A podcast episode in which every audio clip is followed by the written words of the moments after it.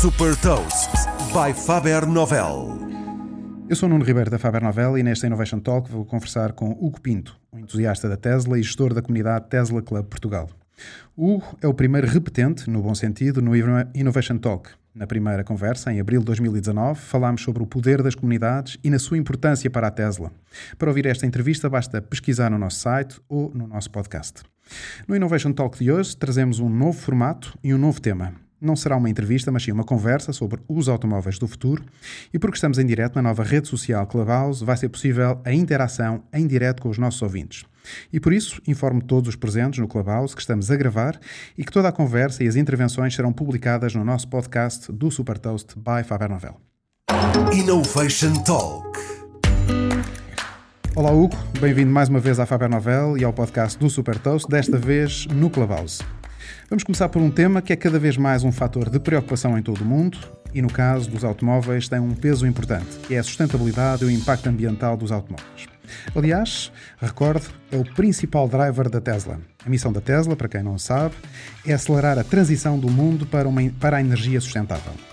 Hugo, nesta altura já não há dúvidas que os carros serão elétricos.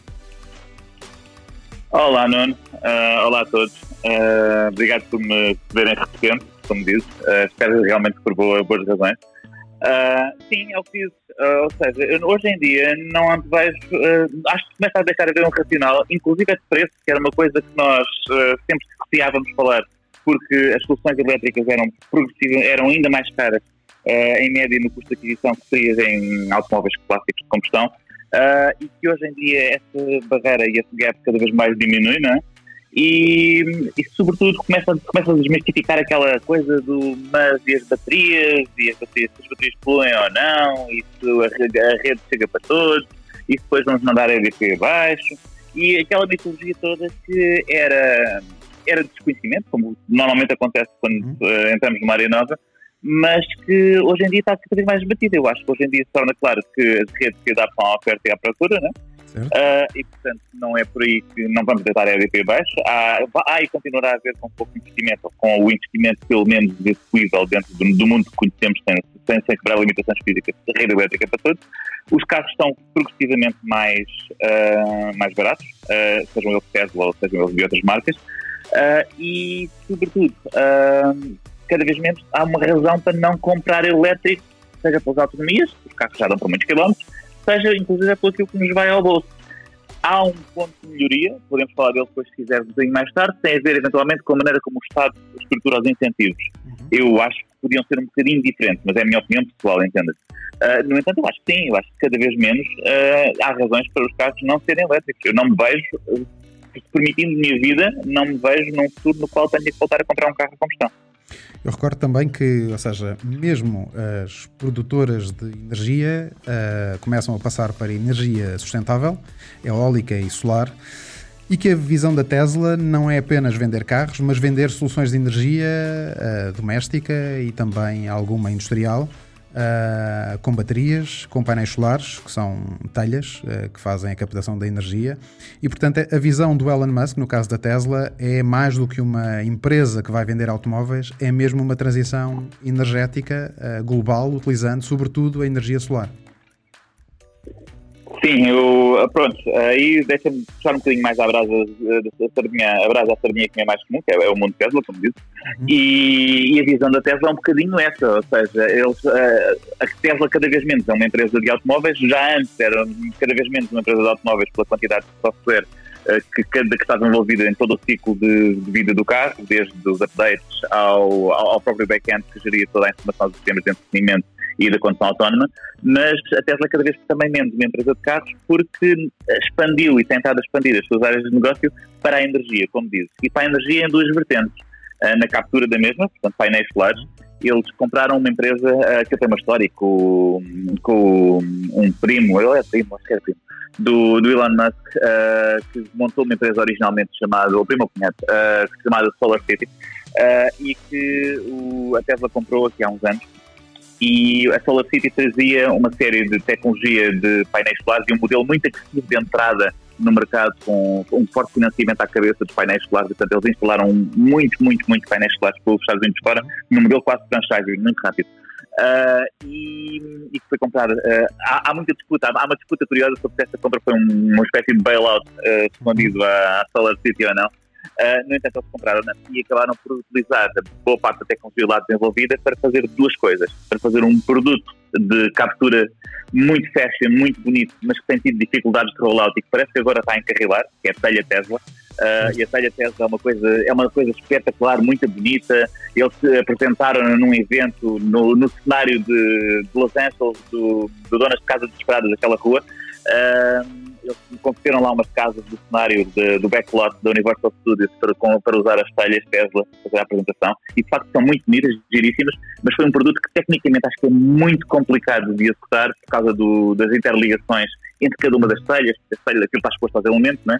Portanto, a telha tem que, cada telha tem que interceptar com a próxima de maneira a passar, passar a corrente e passar eh, a energia que acabou de capturar e para a implementação disto em escala no que revelou difícil, eles acabaram por descer um bocadinho nas expectativas e começaram a implementar, também de forma comercialmente muito agressiva nos Estados Unidos, um teto solar, eh, que é uma versão de um painel relativamente normal, ainda assim bonito, no qual se focaram na captura. Portanto, primeiro eixo que comentava, captura de energia, mas sobretudo, e tendo em conta que a Tesla tinha ganho uma quantidade absoluta de competência na gestão de ciclos de baterias e na gestão de ciclo de vida de baterias e de carga, uh, a Tesla tem dois produtos Uh, tem dois produtos de, de storage, portanto, de armazenamento de energia, uhum. um para o mercado industrial, portanto, seja para produtores e comercializadores de energia elétrica que vendem à rede, seja para o mercado residencial. Um é o Powerwall, o outro é o Powerpack. O Powerwall basicamente é uma caixa que nós podemos ter na garagem ou na, na casa ou em qualquer local no qual possamos uh, guardar aquilo, que é, um, é uma caixa ainda de metro e meio por um metro, coisa que os valha, uh, e em que tem 15 kWh, se não me engano, de capacidade de armazenamento de energia. Nesta altura ainda monofásica, aliás, boa parte da, discussão sobre se na vinda para a Europa do produto era precisamente porque na Europa há, uma, há um uma presença cada vez maior da rede perifásica uh, e muito, muito, muito superior aos Estados Unidos.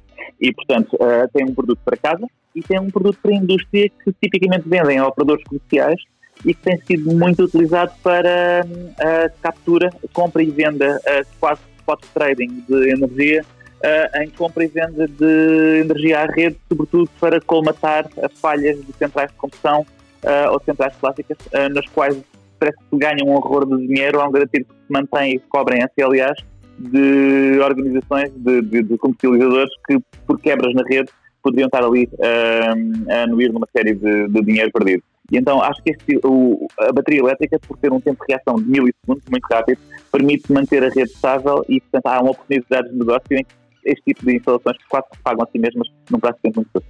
Muito bem. Hugo, sobre esta questão da, da, eletricidade sustentável e da energia sustentável, mais do que só a eletricidade, uh, e hoje que vivemos numa pandemia, uh, uh, o homem que alertou para os perigos da pandemia, Bill Gates, em 2015, lançou, acabou de lançar um livro que é Como Evitar um Desastre Climático. Ou seja, não há dúvida nenhuma que a consciência uh, das pessoas, dos governos, inclusive, finalmente uh, está aí e, pelos vistos também, uh, dos fabricantes, mesmo os fabricantes tradicionais, já começaram a definir metas para só fabricarem carros elétricos. E, portanto, finalmente começamos a ter alguma preocupação mais séria. Uh, por todos uh, desta, desta necessidade de mudança para um mundo sustentável, como é a missão da Tesla. Um, inclusive as novas marcas uh, que estão a surgir no mercado, uh, para além da Tesla, Lucid Motors, NIO, Xpeng, uh, uhum. Byton, etc., também só fazem carros elétricos. Um, começando por fazer esta comparação, ou seja, o que é que é diferente, na tua opinião, entre a Tesla e os outros novos players, novos entrantes neste mercado dos carros elétricos? É uma boa pergunta. Uh, tem.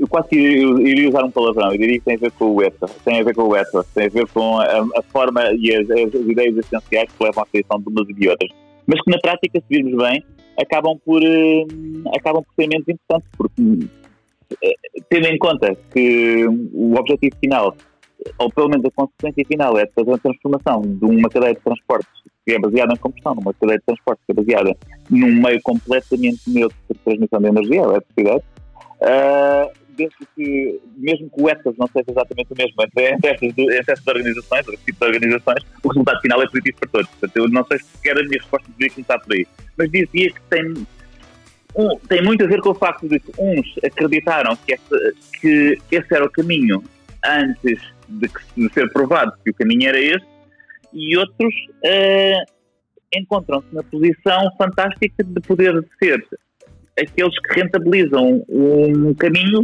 que já está provado que funciona. É a história dos disruptores versus os incumbentes versus os second, uh, second movers, não é? Os incumbentes lá continuam, e felizmente muitos a mudar de atitude, como dizes, a maior parte dos fabricantes tradicionais, a dizer claramente o nosso futuro é elétrico.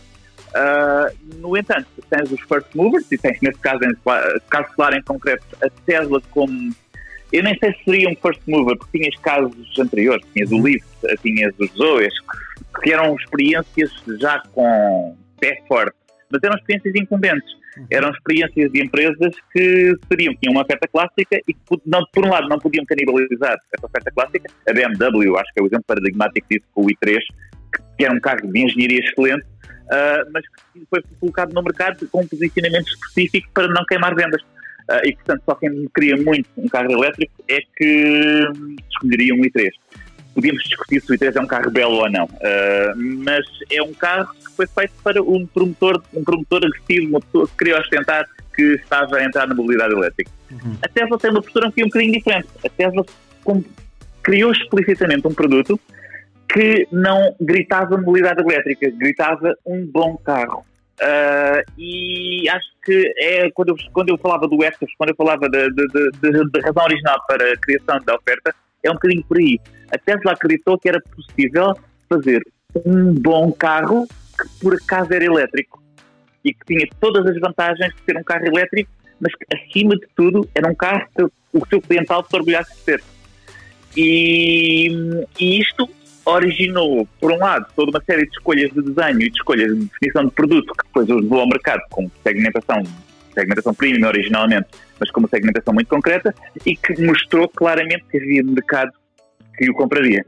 A New, uh, sobretudo, deste muitos exemplos do mercado asiático. O mercado uhum. asiático, e sobretudo chinês, tem uma característica diferente. Eles têm uma forte, forte, forte preocupação ambiental. Aliás, o Elon Musk dizia aí recentemente numa entrevista que, nós, que o mercado chinês estava muito à frente em termos ambientais daquilo que o americano estava. Uh, e, epá, e, por necessidade absoluta. Uh, eu, não, eu já há muitos anos fui, fui uma vez a Pequim, há alguns anos, e notava no final do dia. Já há muitos anos não vejo tal coisa, mas vejo as imagens na, nos vídeos e, e, aquela gente vive num ecossistema altamente, altamente congestionado em termos de qualidade do ar uh, e em que essas preocupações são prementes no dia a dia, com um sucesso populacional grande nos centros urbanos e que colocam perigos claros diretos uh, à, saúde, à saúde humana. Por é a maior usavam. Por isso é que já usavam máscara antes da pandemia. Verdade. Uh, e aliás, por causa disso e por causa de filmes como o SARS, uh, o primeiro SARS, uh, que foi a minha primeira exposição em, em viagens. Eu estava na Ásia nessa altura, curiosamente, na, na altura do primeiro SARS. e, e praticamente toda a gente máscara isso. Na altura pensei que um cenário completamente alinista que hoje estamos a viver aqui no nosso dia a dia. Né? Enfim, mas esses players claramente são players que têm o melhor, que, são, que têm a oportunidade, não é? São players que não trazem uma cadeia de valor e uma série de produtores agarrados como os players clássicos da combustão, em que uhum. têm uma série de empresas com, com pré-encomendas, com anos de encomendas e anos de negócio alinhados nos componentes da combustão, uh, e têm, esses players têm a oportunidade de começar numa folha branca como a Tesla, uh, de obter as provas e as lições aprendidas de uma Tesla e mesmo dos, dos players de combustão que experimentaram antes e que agora estão a, a conseguirem crescer as suas ofertas, as suas disponibilidades no mercado e as suas linhas para produzir em quantidade e para dar a presença e confiança nos mercados em quantidade que lhes permitam chegar em volume aos clientes, eles têm a oportunidade de terem a segunda vaga nesta oferta de carros elétricos. E, portanto, daí vezes a, a volatilidade às vezes e as grandes apostas na, na, na, bolsa, na bolsa de valor desses títulos, porque as pessoas têm uma expectativa muito grande de que eles sejam a segunda vaga. Curiosamente, muito mais agressivamente do que os fabricantes clássicos. ia-te perguntar exatamente isso, ou seja, como é, que, como é que se explica que a Tesla seja hoje o fabricante automóvel, uh, e não só, uh, com maior capitalização bolsista. Ao dia de hoje, como falamos, tem uma capitalização bolsista de 764 mil milhões de dólares. Como é que explicas isto? Assustador, não é? Opa, eu não sou um especialista de bolsa, nem de perto nem de longe, mas acho que um especialista de bolsa te diria que a Tesla é o exemplo primário de um story stock, não é? De um, de um ticket que conta uma história de, de uma expectativa futura e não daquilo que está a fazer hoje em dia Uh, e acho que o título, o título representa exatamente isso, não é? ou seja, o valor da Tesla é, é o facto, e surge do facto de toda a gente ter interiorizado uma coisa que, epá, eu, eu ando nisto desde, quando, desde, pouco antes de ter comprado o meu carro, portanto, eu fiz a reserva em 2000, Uh, foi que Em 2016, que sei, sei foi. Yeah, fiz, a, fiz a reserva do, do Model 3 na, na, noite em que eles apresentaram o, o Model 3 e depois comprei o carro em 2017, o meu, o Model S. Uh, e, epá, e na altura ouvia-se regularmente o, as, nas notícias as histórias pré-anunciadas da morte da Tesla. Uh, já, já na altura em si, com uma capitalização que as pessoas achavam puramente especulativa, uh, mas em que uma parte do mercado acreditava que aquela empresa eventualmente poderia ter dali, uh, poderia nascer dali uma, o alavancar de uma eletrização e de uma, de uma, de uma aposta na autonomia, uh, na condução autónoma, que eventualmente daria frutos. Mas era muito especulativa. Em, no, nos últimos meses, garantidamente durante 2020, neste run assustador na, do ticket uhum. Tesla, uh, eu acho que esse, esse, esse, conceito do story stock só se consolidou, ou seja, as dúvidas que haviam, uh, uh, as apostas contra, portanto, o, short selling do título, todo, todo, todas este, estas dinâmicas negativas acabaram por se render ao facto de que aquilo, mesmo em cenário pandémico, estava a correr bem. Uh, e, portanto, houve uma mudança de sentimento gigantesco de toda a gente e, e esta, esta aposta na história, na story do stock, não é? Esta Exato. aposta na visão de que, uh, não, pronto, já percebemos, vai correr bem. E é a leitura que eu faço disso, né? já percebeu, isto vai correr bem e estes gajos eu acho que é a única, Eu acho que é a uh, única leitura. Eu acho que é a única leitura possível. uh, recordo só para quem nos está a ouvir que, por acaso, não acompanha a evolução da Tesla em bolsa, no ano passado, 2020, a Tesla capitalizou qualquer coisa como 700 e qualquer coisa por cento, se não me falha a memória, 712%. Irreal, sim, sim, sim, por aí, irreal, uma é. coisa daquelas. Um, Falando também de capitalização bolsista, em, em dois, e na possível compra da Tesla, em dezembro de 2020, o ano passado, Elon Musk fez um tweet onde disse que tentou reunir com o Tim Cook da Apple para propor a venda da Tesla à Apple por cerca de 60 mil milhões de dólares, ou seja, uma ninharia como comparamos com a valorização de hoje.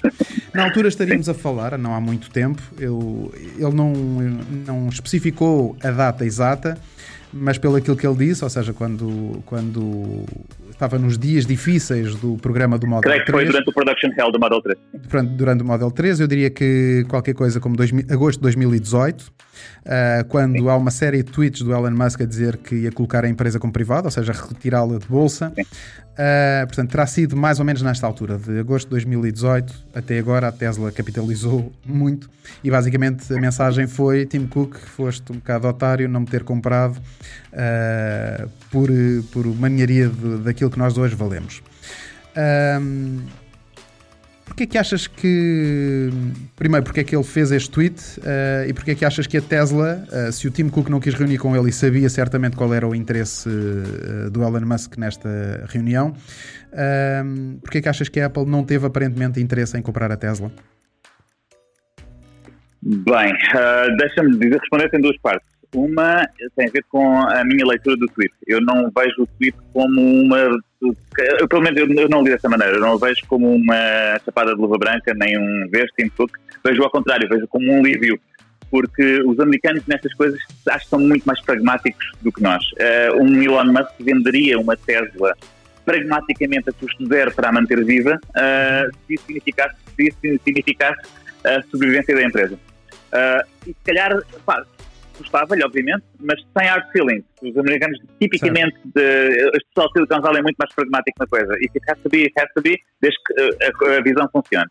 Uh, portanto, eu acho que quase o vejo como um alívio, porque eu creio que o tweet se refere, não sei se exatamente a esse agosto, mas seguramente ao ramp para aquele período em que a Tesla estava a investir horrores na produção uhum. e nas linhas de produção do Model 3, mas ainda não estava a ter a receita do, do Model 3. E, portanto, estava numa produção de tesouraria muito, muito mais frágil do que a que tem hoje. Uh, e, portanto, era preciso alimentar a máquina. E havia cada vez menos dinheiro em caixa para alimentar a máquina. Uh, e se ela teve, se a Tesla teve semanas de, de abrir uma falência desordenada num Natal de 2000 e não me lembro, 14, 15, na altura em que o Elon Musk lá escreve na biografia dele que foi preciso, tinha, quase que escolher entre a SpaceX e a Tesla, nesta altura ele disse a alguns que eles tinham dois meses de caixa, ou coisa que uhum. falha. Portanto, em 2018, uh, ah, nesse, nesse verão de 2018, a Tesla houve uma altura em que tinha dois meses de dinheiro de caixa e a partir daí não tinha mais. Uh, e, portanto, uh, o resultado prático da coisa é que, por muita, muitas destas notícias da, da, da desastre da Tesla, se calhar estiveram mais perto de acontecer do que nós uh, pensámos na altura ou nós pensaríamos na altura.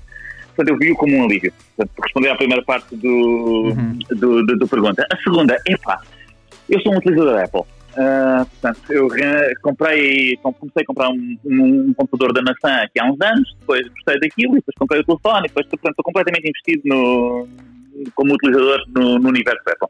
Uh, e epá, a Apple também é uma coisa curiosa, porque eles também têm uma visão muito própria, têm, fazem, fazem as coisas de forma muito coesa, muito verticalizada, de ponta a ponta, realizar uma visão, a visão e o product design é o ultra é, o, é muito mais importante do que os desafios da realização e, portanto, há uma cultura muito Apple nos produtos Apple. Uh, a Tesla tem uma cultura muito Tesla nos produtos Tesla.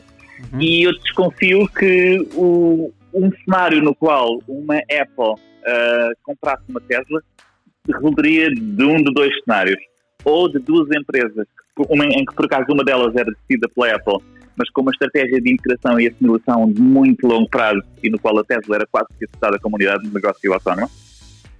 Uh, ou numa oportunidade mas aí não me parece que fosse do Tim Cook, mas do Conselho de Administração da Apple, que era uma coisa que se falava muito na altura, era numa oportunidade de trazer o Elon Musk para o universo Apple e de colocar o Elon Musk no pedestal de um Steve Jobs. Uh, e na altura isto discutia-se discutia discutia uma série de vezes sobre se o Elon Musk seria um excelente Steve Jobs ou não para, uh, para a Apple o curioso disto é que eu acho que o Steve Jobs não, eu acho que o, que o Elon Musk não tinha nada uh, interesse nesse tipo de, de, aproximação, porque o Elon Musk não está particularmente interessado em fazer relógios ou telefones uh, e pelo menos nunca o colocou como algo que, que fizesse parte do seu dia a dia. Ele tinha três ou quatro missões muito claras, tem, tem, tem, tem, tem, tem uma uh, sempre que fala uh, sobre o tema e que envolvem grandes ideias, porque ele pela sua personalidade, é, é, o seu interesse e, portanto, envolvem grandes ideias para a humanidade e que, se calhar, não me parece que fosse uma aventura, uma joint venture muito benéfica. Mas seria o que fosse, lá está, total pragmatismo, se fosse preciso era. Uh, não sei se seria uma excelente aproximação. Aliás, a Apple voltou agora, há uma série de notícias novas sobre a aproximação da Apple ao universo automóvel uhum. uh, e eu creio que eles próprios vão ter que endereçar o tema de como é que o querem fazer. Se querem fazê-lo com uma perspectiva muito Apple ou se querem fazer uma coisa parecida com aquilo. Não sei se lembras de um telefone chamado Motorola Fokker, que foi a primeira experiência que, uh, que a Apple fez no mundo dos telefones, em que foi ter com a Motorola e pediu para desenhar um telefone que se ligava à iTunes Store uh, e aquilo não foi uma experiência bonita. Eu, eu, sobre isso concordo contigo em algumas coisas, ou seja, acho que a Apple. Uh, eu tenho dois amores, como tu, ou seja, tenho a Tesla e a Apple. e vivo dividido. Uh, percebo que na altura o objetivo do Elon Musk era casar com uma pessoa rica, ou uma, uma empresa rica, que é a Tesla, que é a Apple, que lhe dava muito jeito toda aquela tesouraria para poder produzir sem ter preocupações de, de cash flow.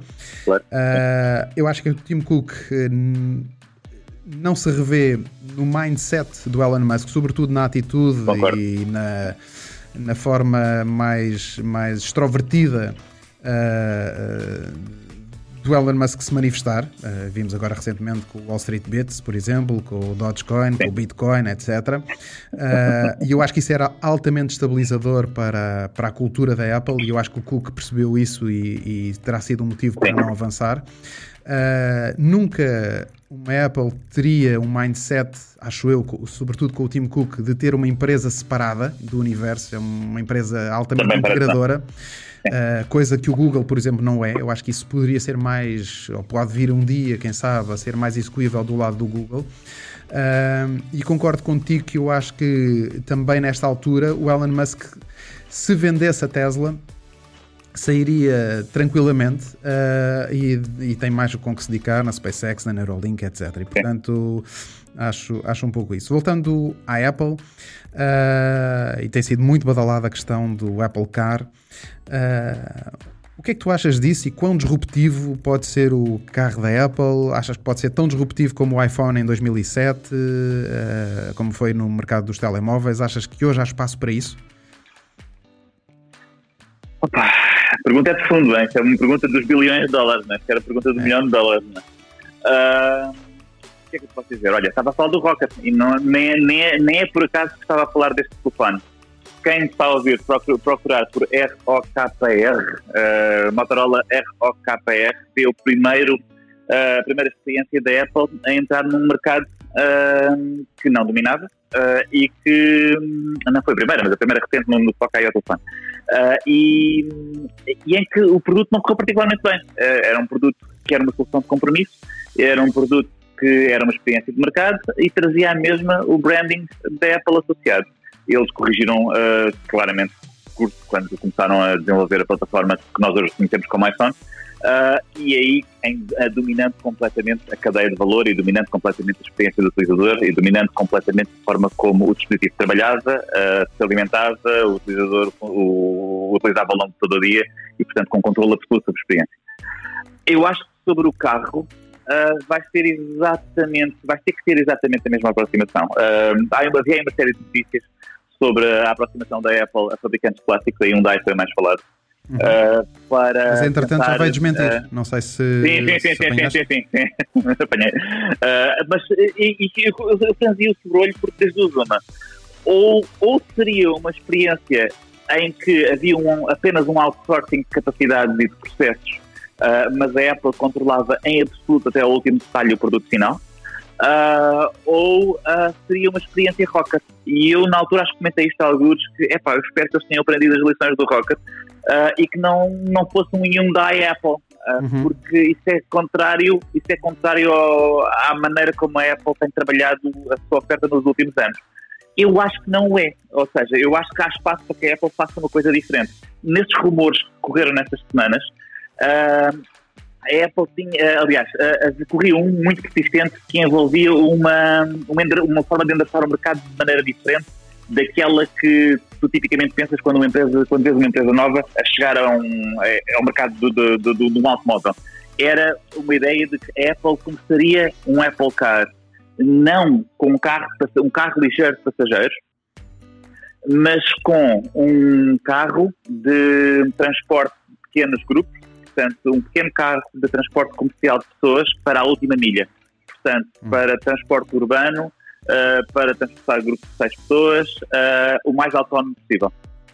E, portanto, que não seria um, uma viatura ligeira de passageiros como qualquer carro que nós encontramos hoje no, na rua. Uh, e, portanto, isso seria uma primeira entrada que eventualmente daria, daria para testar um mercado de forma muito mais uh, espaçosa, portanto, aproveitando uma coisa, um nicho bem controlado e eventualmente com parcerias comerciais com operadores logísticos de última milha, uh, muito na autonomia e que depois, eventualmente, num segundo passo, entraria no veículo pessoal. Veículo pessoal, entre aspas, porque hum. temos que ver se o veículo pessoal vai continuar a ser pessoal ou não. Uh, no entanto, isto fazia sentido. Agora, para responder à tua parte, à tua segunda parte da pergunta, eu acho que esse espaço, se tu não fores tu não entrares diretamente num, em mais um carro de 68 mil dólares, com 5 passageiros, com um volante, com um formato de sedã e por aí adiante, eu acho que esse espaço existe. Se entrares por um carro sedã, 5 lugares, com passageiros e tal, vais head to head com toda a gente no mercado e é bom que o diferenciador da experiência Apple seja radicalmente diferente. Eu, eu que tenho dois amores como tu, como estavas a dizer, acho honestamente que esse espaço começa a reduzir e que ou há um diferenciador uhum. claro na experiência epá, e tem que ser muito mais do que um, do que um mirroring de telefone tem que ser muito mais do que a extensão tem que envolver eh, eventualmente um mix de, de, experiência com os produtos novos que virão, com os tags, com os óculos, com seja lá o que for que, que eles vão colocar no mercado, certo. para de uma maneira que, que realmente eleve esse valor, porque senão estamos a reduzir-nos novo ao universo do carro e é, um, e é um universo que tem todos estes entrantes chineses que comentávamos há pouco, uh, a chegar também com ofertas muito, muito, muito apelativas. Eu acho que tinha que ser uma coisa diferente. Eu fez-me sentido quando li este rumor do se calhar não é um, fazer um ligeiro de passageiros. Aí creio que haveria espaço. Eu concordo contigo. Eu tenho mixed feelings uh, sobre, sobre o carro da Apple. Uh, se por um lado acho que a Apple é uma empresa inovadora, tem gente muito inteligente a trabalhar neste projeto, mas há rumores de alguns zigue-zagueado ao longo deste projeto, esta mais recente da, da Hyundai e da Kia. Já tivemos a contratação de mil pessoas que entretanto foram despedidas para este projeto. Portanto, há muito zigue-zagueado neste, no, no projeto do Apple Car. E isso deixa-me com pontos de interrogação sobre como é que eles estão a gerir isso. Se não teria sido eventualmente melhor ter comprado uma Tesla ou um outro projeto. E sobre a questão de quão disruptivo pode ser, concordo exatamente com aquilo que tu estavas a dizer, que é hoje o mercado uh, não é como o mercado de telemóveis em 2007. Ou seja, a Tesla não é uma Nokia, uh, mesmo os players chineses que estão a entrar não são Nokias nem Ericssons. Portanto, o mercado começa a estar muito maduro e muito evoluído, ou seja, hoje temos uh, carros conectados com software uh, que permitem atualizações muito rápidas.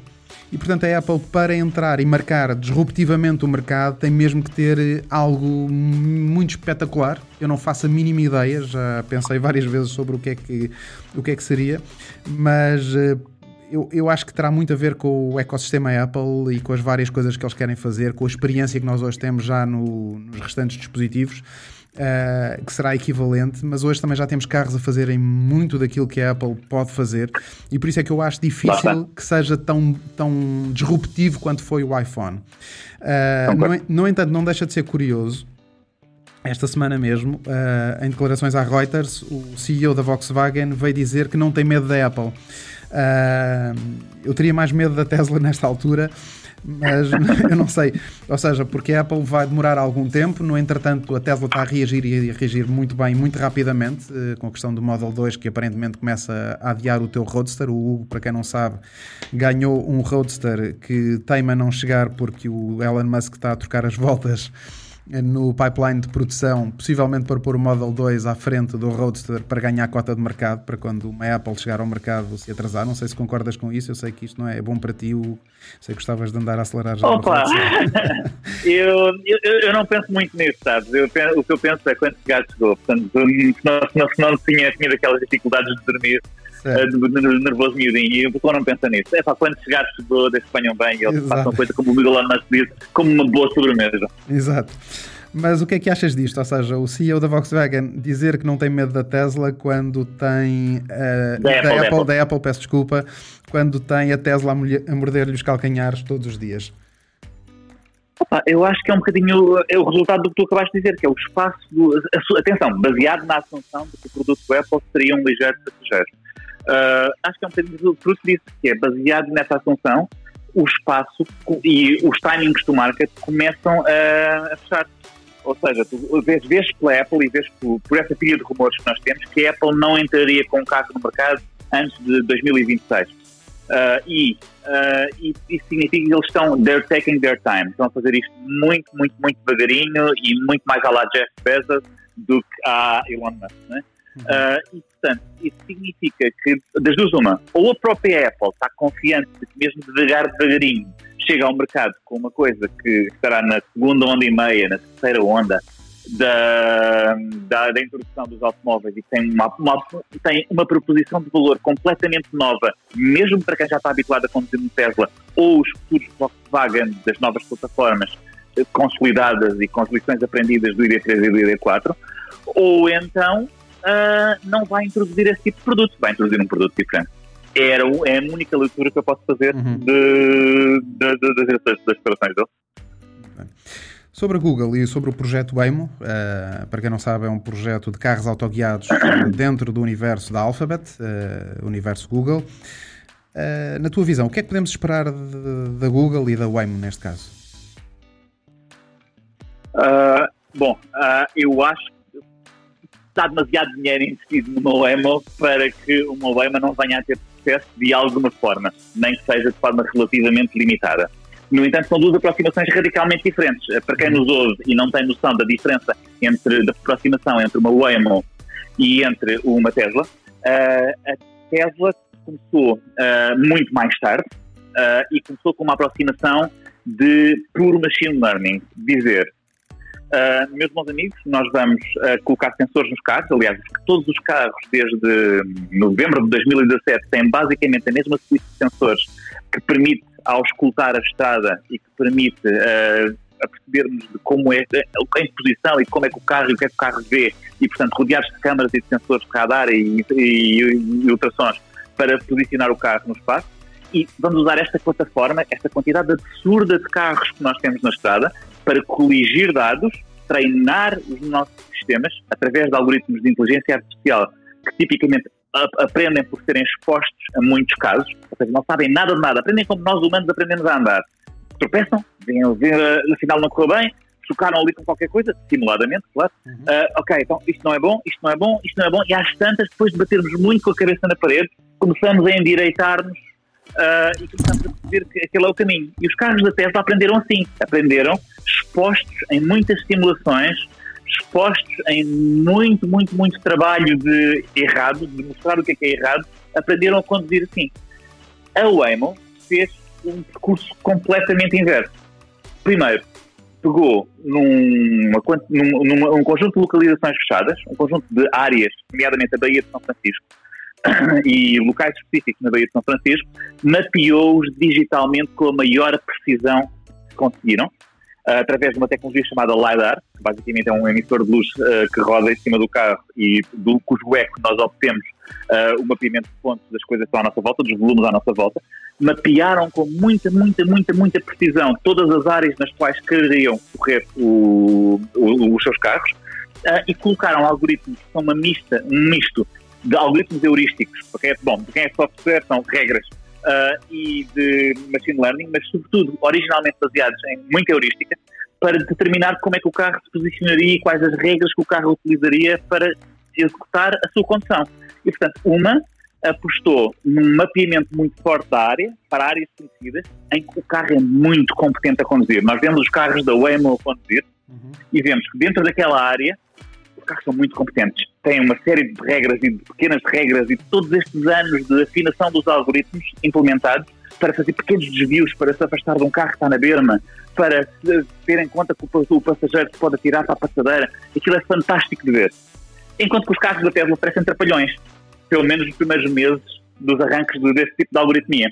Agora, qual é que é a consequência disto tudo? É que a Waymo funciona muito bem nas áreas em que tem o software mapeado nas áreas em que não tem uh, aquela localização mapeada, portanto não tem a tal resolução do, de altíssima definição do LiDAR que, passou por ali uma série de vezes antes, o carro não tem de todo a mesma fluidez. E eu, de facto, acho que nem eles nem permitem, nem permitam que os carros conduzem, uh, conduzam uh, em áreas não mapeadas por LiDAR. Toda a tecnologia baseia-se neste, neste mapa de altíssima resolução que foi feito antes. Ora, isto implica que há, tem que haver, para pôr uma coisa como o OEMO a funcionar à escala global, tem que haver todo um grande trabalho de mapeamento do mundo digital, no qual os carros são naturalmente mais sensíveis a alterações. Uma estrada que corta, uma, um obstáculo, uma árvore. Esses casos são os mais óbvios e nós, leigos, nós como leigos achamos que são muito complicados, mas não são.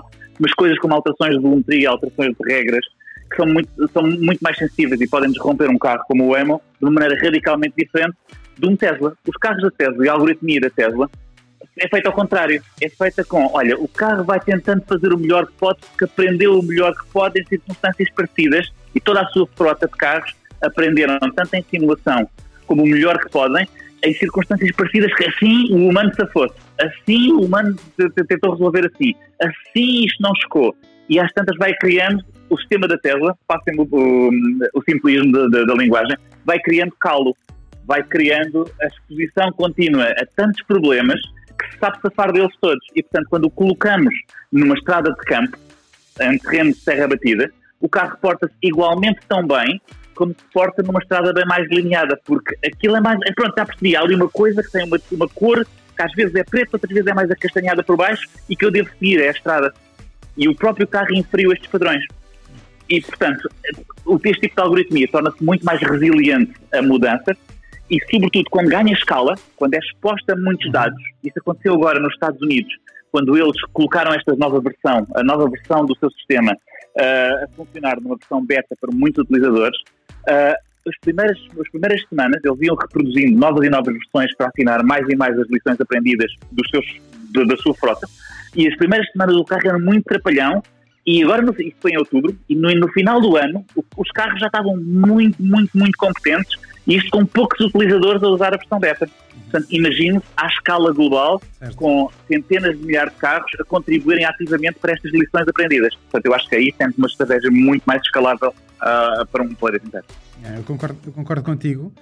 Acho que, hum, aliás, essa tem sido um grande debate no Twitter entre o CEO da Waymo e o recente até e o Elon Musk hum, com a questão da LiDAR, ou seja, em que o CEO da, da Waymo diz nunca os carros da Tesla alguma vez vão cons- conseguir ter, ser autoguiados a 100%. Uh, e o Elon Musk uh, respondeu que não. Uh, aliás, é uma guerra uh, de tecnologia neste momento que se vive aqui. Ou seja, com a Google e a Waymo a apostarem, como o Hugo estava a dizer, na- no laser e no LiDAR, e a, e a Tesla apostar nas câmaras que tem no carro e a tornar os carros inteligentes, na verdadeira acessão da palavra. Ah, e, e, e, portanto, um caminho mais doloroso, mas eu diria, como tu, acho que terá, e eu, eu acho que o Elon Musk é mais inteligente do que eu, do que tu não sei. Ah, Do que eu também, seguramente. Ou pelo menos Mas- mais persistente na sua vida. Sim, pá, e sobretudo muito estudioso. As pessoas acham que ele é, ele é obviamente extre- extrovertido, mas é um tipo muito estudioso e que estuda a fundo tudo onde, onde se mete. Por outro lado, eu acho que a Google com a Waymo terá uma abordagem diferente, ou seja, eu acho que a Waymo será uma espécie de boia salva-vidas para os fabricantes tradicionais. Que é, eh, meus amigos, vocês não são empresas tecnológicas, Uh, eu tenho aqui um software que desenvolvi com o Waymo. Uh, se vocês instalarem este sistema operativo no vosso carro, ou seja, como hoje temos uh, Android no, nas Huawei, na Samsung, etc., teremos uh, o, o software da Waymo nas diferentes marcas de carros tradicionais. Aliás, foi anunciada recentemente a Google e a Waymo fizeram uma parceria com a Stellantis, que é a empresa que nasce da fusão da Fiat Chrysler com a PSA. Um, e portanto eu diria que a visão da Google ou a entrada da Google neste terreno do futuro dos automóveis passa pela, um, pela integração do software no hardware de outros uh, e não propriamente pelo fabrico de um carro, pelo menos no, no curto prazo. Não sei se concordas com isto, Hugo. Sim, sim, sim. Aliás, uh, eu comecei, mas depois não concluí o meu raciocínio, que era para algum. Para, depois perdi-me, obviamente, não é? Falimento. Uh, mas para algum, algum contexto mais específico, por exemplo, ou para uma utilização mais local ou para uma utilização com parâmetros de segurança eventualmente mais reforçados e, portanto, para, sobretudo, autoestradas, um tecido urbano mais estruturado, eu creio que a Waymo tem um espaço claro de licenciamento da tecnologia. Uhum. Uh, tu comentaste aí bem, o Android, o Android dos carros. Uh, há, muita, há, há, muita gente a tentar endereçar o espaço do Android dos carros, claramente cada vez mais se vê um mundo em que é Tesla versus os outros. Uhum. Uh, e o prémio, o primeiro prémio é um primeiro prémio muito churudo, porque quem resolve, como, como, como, diz o pessoal da inteligência artificial, aquele que resolve a autonomia, he who solves autonomy, tem um mercado muito grande à sua espera. E, portanto, eu desconfio que nem que seja para áreas, áreas muito bem mapeadas, nos quais essa tecnologia é claramente licenciável, ou para players, para parceiros seus, para parceiros seus na, na, na indústria automóvel clássica, que não se importam de ter um sistema que é, epá, é autónomo, mas não, é, não tem aquelas coisas da Tesla, daqueles brilhos todos bonitos, dos carros lá de lá para outro, mas que eu posso seguramente colocar numa, numa estrada regional, numa autoestrada ou em estradas bem delimitadas e o carro se porta bem, claramente há esse passo. Uhum. Uh, e mais do que isso, não é? Tens toda, toda uma máquina Google por detrás a enriquecer um mundo certo. inteiro. Não se esqueças da missão da Google, não é? que é tornar, tornar a informação do mundo, ma, mapear o mundo, tornar a informação do mundo mais acessível. Uh, e tens todo um, uma parafernália de carros do Google Street View que muito rapidamente se transformam uhum. em carros de mapeamento LiDAR para uhum. criar infraestrutura para os seus carros autónomos. Portanto, certo. eles também não andam a dormir, não é? Claro, claro, claro. O que, o que não deixa de ser interessante, ou seja, se olharmos para o, para o modelo da Apple e para o modelo da Google, a Tesla será, será a Apple dos carros, ou seja, com um ecossistema próprio, com carros próprios, sim, software próprio. Costumo dizer uma coisa parecida, sim. E portanto, vamos ver é como é que a Apple se vai encaixar no meio disto, que é a grande dúvida que eu, que eu tenho. Se vão também, falava-se também na venda de software como a Google e posicionar-se como a Google neste caminho, ou fazer o próprio carro aparentemente parece que vão fazer o, o carro. Vamos ver. O próprio carro. É. Um, das outras empresas uh, que, que, que, nasceram já elétricas e outras que estão e outras de software mais focadas em software que estão a nascer uh, neste mercado entre as chinesas, norte-americanas, sobretudo. Um, o que é que tu achas? Qual é que achas que se pode destacar uh, mais no futuro? Opa, tu tens a, tens a clássica New, não é? Na qual toda a gente está, está, está metendo as moedas, porque não só parece ter o financiamento, como parece ter a escala uh, para. Tens a, a Byton, parece que já não vai acontecer, não é? Sim. Uh, e, tens, e tens a Lucid Motors. A Lucid, epá, uh, tem estado a posicionar bem nos Estados Unidos e lembras-te uma coisa que estava a comentar há pouco, que era o facto de que uh, muitas dessas empresas dependem da sua oportunidade de chegar ao mercado poder realizar a sua oportunidade de chegar ao mercado. Ou seja, é, uhum. é, é muito mais difícil fazer uma operação em que vendes 10 mil carros por ano uhum. do que chegares a uma escala na qual estás a vender uh, as centenas de milhares que os fabricantes, uh, como a Tesla hoje em dia já está a vender, eu já pedi, e quase que dizer que a Tesla, um, um player pequeno, já não o é todo, não é? Uhum. Uh, e, mas, perdão, mas em, é, a escala é relevante porque é a tua oportunidade de chegar ao mercado antes do mercado ser tomado por alguém.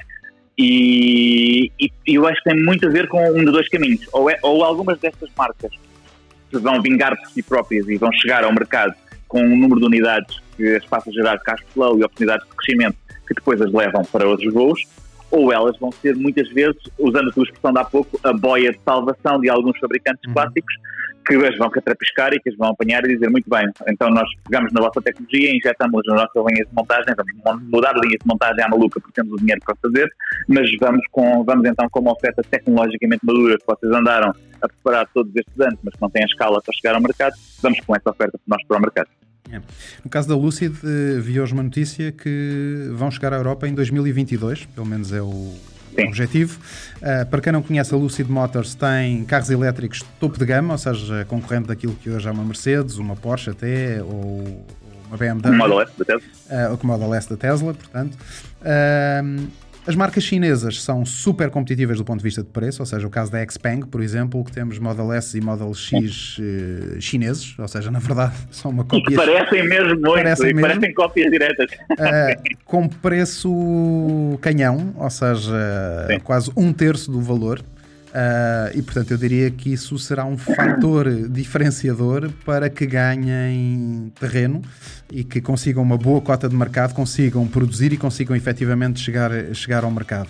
Uh, e agora que... pergunto-te eu, crees que é um produto que teria. E agora pergunto-te eu, crees que é um produto que teria uma adoração, uma adoração muito grande na Europa? Um produto X-Peng? Eu acho que sim, porque, ou seja, tu podes ter, na verdade, um Model X, por exemplo, uh, por, uh, se não me falha a memória, 30 ou 40 mil euros. Uh, o Model X custa qualquer coisa como 120 a 150 mil euros. Da, o Model X da Tesla. Portanto, eu acho que haverá pessoas disponíveis para. Um, epá, eu pago para ver, não é? Ou seja, eu pago para testar. Um... É o posicionamento da Dacia, não é? Sim. E, e sim, eu, mas, eu, mas eu acho, ou seja, a experiência é toda diferente. Ou seja, não estás a falar de um Dacia, estás a falar de um, de um carro com, com uma experiência topo de gama, na verdade é isto, por 30 ou 40 mil euros, que seja 50 mil euros, aquilo que, que te custa três vezes mais numa Tesla. E portanto eu acho que é um, que é um preço muito, muito apetecível. Um, eu acho que haverá muitas pessoas, mesmo na Europa, uh, disponíveis para experimentar. Eu acho que aqui vai-se levantar uma outra questão, isto ainda vai demorar algum tempo, uh, pelo menos aqui, até que esta questão, se calhar não tanto quanto isso, porque acho que os reguladores e mesmo os países e as pessoas começam a estar uh, mais atentas a isso, ou seja, Todos nós percebemos que ao utilizar um carro conectado, temos um sistema operativo, como temos num smartphone, vamos, vamos ter uma conversa sobre os dados, sobre a questão da privacidade, etc.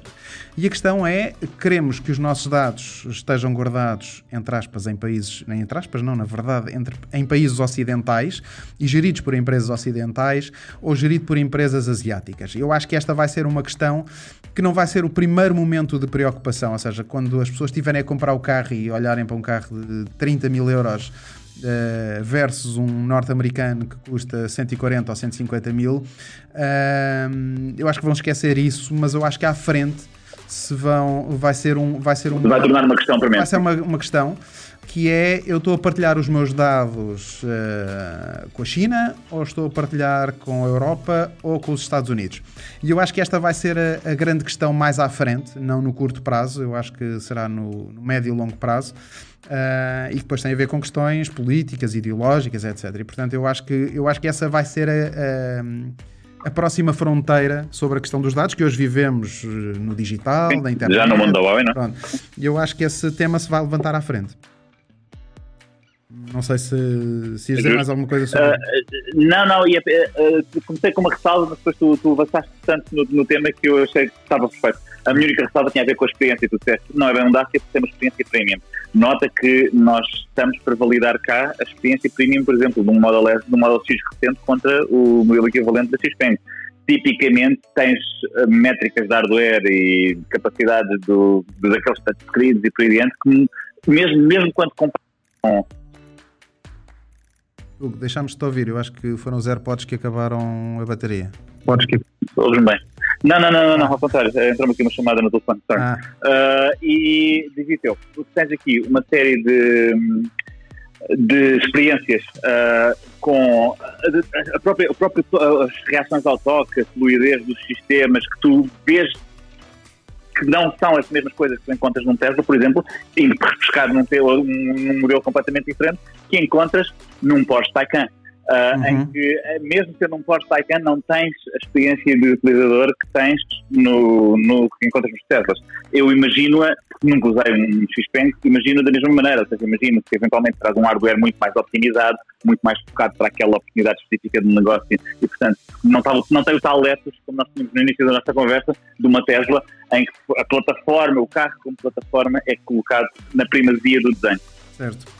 Vamos ao, ao, carro como plataforma, ou seja, quando os carros forem 100% autoguiados, e estamos cada vez mais próximos de que isso aconteça, uh, passaremos a ter uma lógica diferente. Ou seja, nós hoje estamos a falar dos preços de compra. Uh, quando isto acontecer, quando passarmos a ter carros autoguiados, uh, passaremos a pagar pelo acesso, como hoje temos pelo Uber, por exemplo, mas temos motorista. Ou seja, como é que tu vês esta evolução da passagem da propriedade ao acesso e nós deixarmos de ser proprietários de automóveis? Nós já, nós já, não fosse a pandemia, nós já teríamos uma resposta, se calhar, mais clara a essa pergunta. Uhum. Porque uh, eu estava recente, aliás, pouco antes de, de, de, entrarmos na pandemia a sério, amigos meus em Itália me comentavam que muita gente em Roma, já pessoal mais novo, uh, optava claramente por não considerar a compra de um carro porque usava simplesmente serviços de mobilidade, uhum. uh, que estavam na altura, na altura um bocadinho mais implementados do que nós tínhamos cá as nossas opções. Uh, eu creio que o, o que nós aqui vemos, e que vai passar, mal, mal, mal, mal passemos uh, estes anos, já, já estou no plural, estes anos de pandemia, uh, mal passemos estes anos de pandemia, nós claramente vamos, ter uma, vamos voltar a uma necessidade de mobilidade que nos vai trazer para essas perguntas. Faz sentido? Faz sentido optarmos ou não optarmos pela compra de um carro para nos movimentarmos? Opa, faz na medida em que nós tenhamos a mesma facilidade de acesso do que temos hoje em dia com o nosso carro.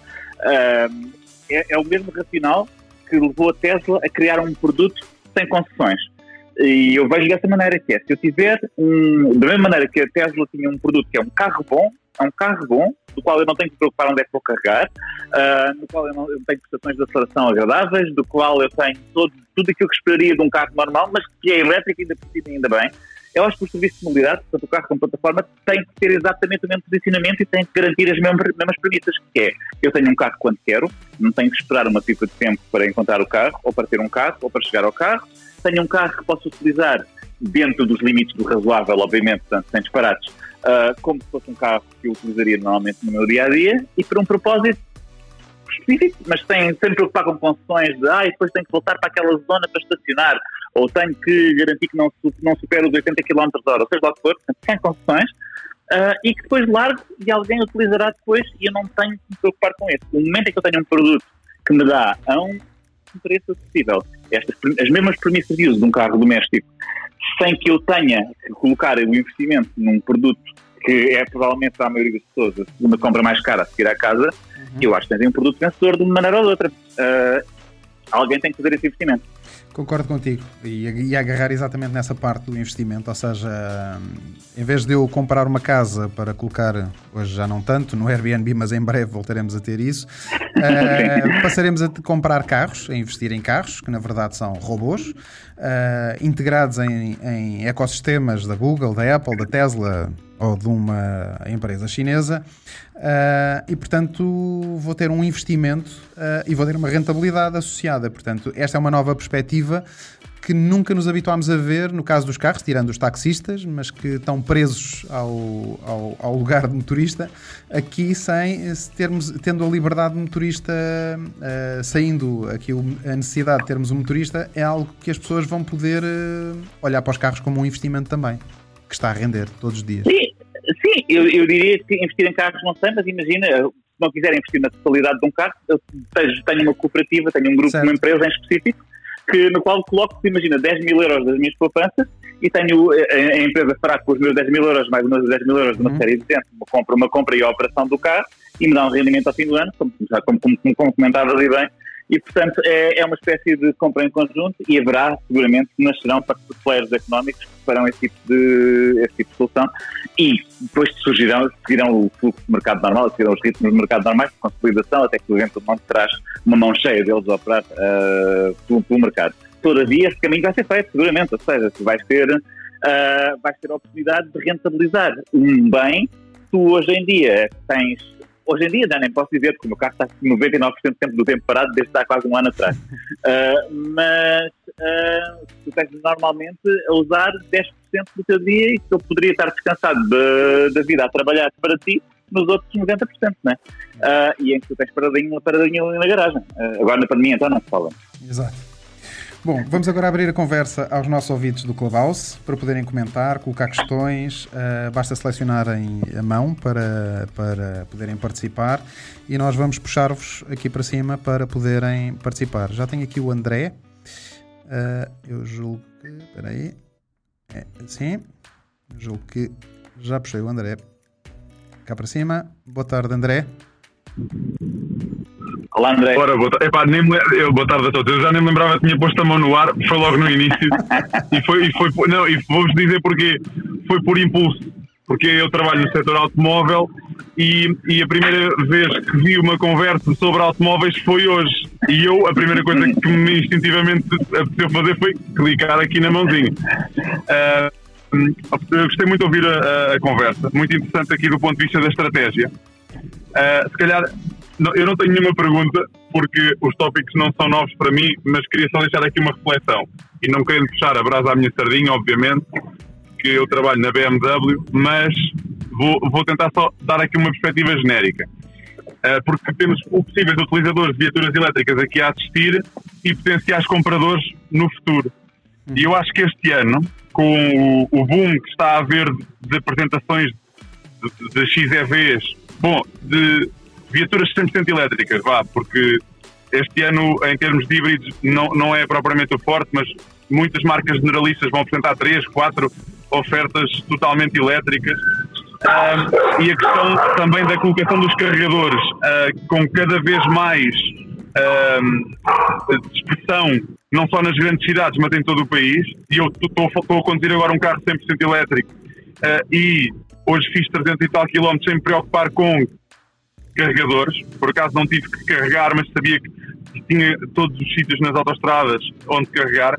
Mas aqui a questão que se prende já é a mudança do mindset das pessoas, se calhar, em vez de pensarem na autonomia total, mas pensarem uh, na velocidade de carregamento. Que já começamos a ter propostas que carregam a 150 kWh muito mais depressa, uh, em vez de pensarmos no tamanho das baterias. porque se calhar em 1960, quando pensávamos uh, onde é que íamos abastecer, tínhamos o mesmo problema, porque não tínhamos uma bomba de combustível a cada esquina.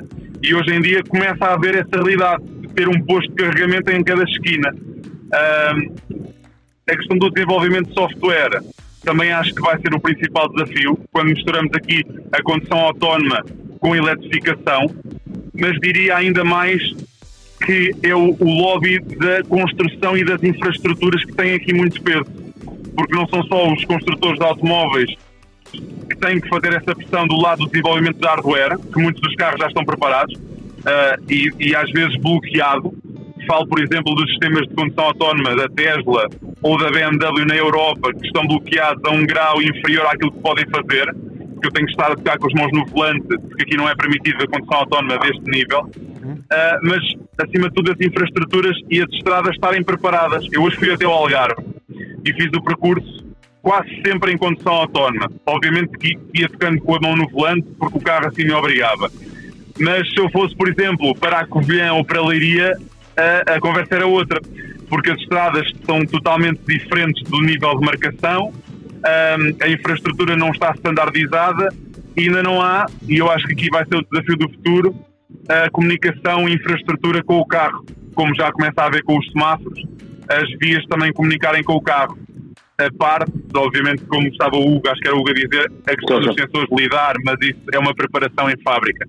Acho que o futuro é todas as marcas ao mesmo tempo se juntarem e fazerem muito a sua, a sua maior pressão possível, da mesma forma como aconteceu com os telemóveis, com a tecnologia 3G, por exemplo. Uh, e vou, vou, se calhar dar espaço aqui às, ao resto das perguntas, não quero estar a, a, a monopolizar, mas agradeço imenso a conversa, foi espetacular. Obrigado, André. Mais alguém quer participar? Recordo que estamos a gravar e que todas as intervenções estarão disponíveis no podcast do Super Toast. Ora, temos aqui mais alguém que quer participar, a Sara. Nuno, uh, permite-me ainda dar um comentário ao André, ou Força. falar primeiro com a Sara e depois falar Não, com podes, podes comentar já. Ok. Sara, aguentas-me 30 segundos então, peço desculpa. Claro que sim. Uh, então, apenas uma nota e que tem a ver com um comentário muito interessante que o André fez, que é a comunicação uh, infra, veículo infraestrutura. Uh, há, há, há, aproximações radicais na indústria automóvel, e ele trabalha nela, podemos também falar um bocadinho da BMW, se quiser, uh, mas há aproximações de forma radicalmente diferente uh, de, de, atitude no que toca ao V2I, ao Vehicle Infrastructure. Há as clássicas, que dizem, e que historicamente, são aquelas que historicamente Uh, surgiram mais, há mais tempo e que vêm normalmente fabricantes que começaram a investir nisto há muitos anos e que acreditavam, e a minha leitura é acreditavam porque a tecnologia na altura apenas permitiria fazer realizar uma visão de condução autónoma se a viatura tivesse em constante comunicação com a estrada e com, com os carros à volta e com o meio envolvente, porque de outra forma as tais heurísticas, as tais regras que eu comentava há pouco do Waymo, não fariam, não conseguiriam só por si, sem a ajuda de todos os players à volta na estrada, não conseguiriam só por si avaliar a situação e criar uma consciência situacional alargada grande no carro para que ele tomasse boas decisões. E, portanto, esta escola do Vehicle to Infrastructure vem muito daí, vem muito do precisamos que toda a gente colabore. Mas nós, humanos, somos péssimos, péssimos em comunicação uns com os outros e normalmente isto envolve dedos estendidos. Uh, e, portanto, e mesmo assim conduzimos com uma dose relativamente baixa de acidentes. Uh, e, portanto, uh, há outra escola. E a outra escola é de, não, espera lá, um carro autónomo tem que saber portar tão bem quanto possível numa estrada e numa viagem, sem depender da comunicação de terceiros, porque ela, em última instância, sobretudo em meios mais rurais, pode nem sequer existir. E essa é a aproximação que os players, do, de, de, de, essencialmente das redes neuronais, da aprendizagem uh, automatizada, como a Tesla, têm vindo a propor. Eu acho que há, no entanto, uma, uma exceção importante neste tipo de, neste tipo de comunicação, que são as infraestruturas de serviço das estradas, portanto, as áreas de serviço, os postos de carregamento e as portagens. Eu acho que faz sentido que estes, postos, estes polos em concreto comuniquem efetivamente. É uma portagem, um carro tem que saber selecionar qual é que é o pórtico sobre o qual vai passar e eventualmente garantir que o pórtico sabe que o carro se vai aproximar e portanto há ali toda uma noção de operação e de serviço conjunto que faz sentido. Acho que, não, acho que pelo menos no futuro imediato não é expectável que nos portemos a essa. Todavia, eu, eu faço um bocadinho parte da outra escola. Ou seja, eu não sou aquela pessoa que tipicamente promoveria uma espera. Uma espera. Eu acho que ela vai naturalmente acontecer porque as estradas e os fornecedores de estrada, como fornecedores de serviços, vão fornecer esse tipo de infraestrutura aos carros para quem quiser adotar. Mas eu não sou um grande conhecimento porque é necessário chegarmos a esse ponto para que a condução autónoma ocorra. Muito bem. Sara? Olá, boa tarde. Uh, em primeiro lugar, obrigada por me deixarem intervir aqui no stage. A intervenção que eu tenho é, é pequena, é só, não tem qualquer questão, é mesmo um comentário relativamente ao que o Pinto disse, uh, relativamente à estratégia da Apple e também do comentário do CEO da Volkswagen. Eu acho, sem dúvida, o futuro do mercado automóvel está a tender para a sharing economy. Não vejo as novas gerações a quererem comprar um carro, acho que a tendência será partilhar e acho que também a estratégia da Apple passa também por um monovolume, onde pode transportar sete pessoas, oito pessoas de ponto a ponto e de maneira autónoma. Só queria que, Hugo, se tivesse a oportunidade, pesquisa por Moia. Moia é uma empresa do grupo Volkswagen e está a atender nesse sentido. No que, exatamente no que tu disseste. E é tudo. Muito bem. Obrigada. Muito fixe, vou pesquisar com todo o gosto, claro que sim. Eu estava a tentar puxar o João, uh, que, mas não consigo, não percebi se o João quer participar ou se uh, foi um lapso. É que eu aprovei. O João Nunes? O João, o João, João Lopes Martins. Não, ok. Cá está ele. Eu vou puxar para speaker. Vamos lá ver se é desta. Enviou um invite. João. É suposto saltar para Olá a todos. Ah, estava difícil. Olá a todos. Não, nem sei se pus a mão no ar, se eu pus, peço desculpa, não estava com intenções de, de, entrar e participar, a falar, estava a adorar a vossa conversa. Puseste e puseste várias é, vezes e eu estava na dúvida se estava a conseguir ou não. É, é o voo. O voo é uma coisa Olha, terrível. Fecha, fecha, fecha, só, fecha só o vidro do carro. Eu imagino que não estejas em autoguiado. Ah, estou aqui na rua, por isso é que não posso participar. Acho que está ah. a ser excelente, não é uma área que eu, que eu entenda propriamente, não sei se seja um expert. Uh, fiquei curioso, já tinha pensado bastante sobre isso, sobre o que vai ser o modelo dos carros no Ocidente e na China. Uh, tivemos, já vi bastante informação sobre como fazem o tracking absolutamente do, dos carros elétricos lá, diferentes marcas que existem. É realmente um mercado muito interessante a seguir. Um, sou fã da Tesla também.